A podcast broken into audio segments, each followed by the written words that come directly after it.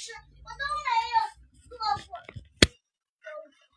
下来的时候，前一回我没有一件事做过，除非我那个我的我承诺下来的事没有一次我能做到，就只把那些承诺的东西放在一边，而且而且我我还没有一次承诺下来的东西都做对，都没有去做。我知道该改变承诺，不要随随便便的就承诺，得用实际行动来告诉妈妈，我是我是要做那件事，我一定要去做。妈妈跟我说过要用实际行动。这是小小贝儿一段的自我检讨。我刚才进屋呢，准备要录播，然后小小贝敲门，我没开门，他就在门外嘚啵嘚啵说，他怎么承诺了妈妈的事情没有做到，他以后呢要做一个用行动来证明自己承诺的孩子。实际上，你发现不仅对于孩子，包括对于我们成人来说，每天去做自己应该做的事情。自己承诺的事情，而不是感觉好的事情，也是有挑战的。但这一切呢，可以通过改变我们的思维，逐渐的去提高我们的自控能力。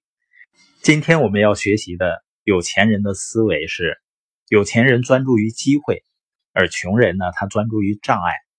专注机会呢，并不是说他看不到风险，没有标准的那种跳坑，那叫虎。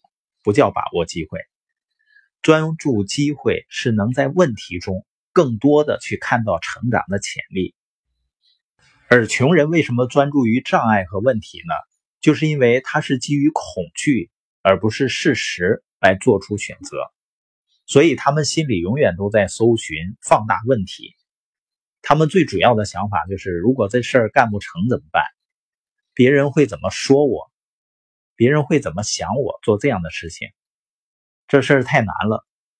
你发现，当人自我形象不好、自信不够的时候，他就期待着失败。所以，有的时候啊，你给别人推荐一个机会，他不做，并不意味着这个机会本身有问题。是很多人他内心有恐惧，他就习惯性的拒绝机会。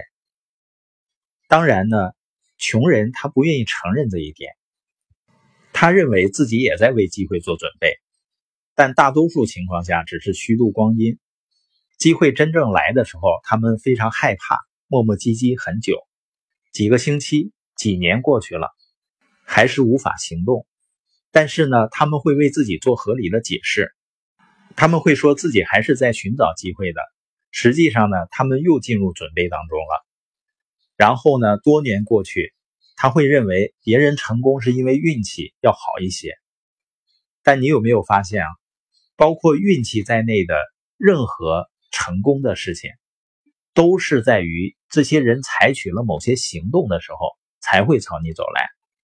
所以，即使有运气，他还是采取行动的结果。那些有运气的人为什么会采取行动呢？还不是因为他专注这件事情了。你所专注的事物会扩大。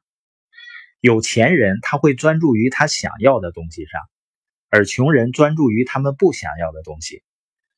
所以，对于有钱人来说呢，处处都有机会，他们也总能遇到机会；而穷人呢，因为专注于障碍，寻找问题，所以呢，他处处都会有问题。你专注于什么，你在生活中就会发现什么。专注于机会，你就会找到机会；专注于障碍，你也会找到障碍。而专注机会的人，你会发现他会立刻采取行动；专注于障碍的人呢，他想把所有的问题都解决了，或者都想好了，所有的准备都做好了才开始。但你会发现呢，永远无法开始。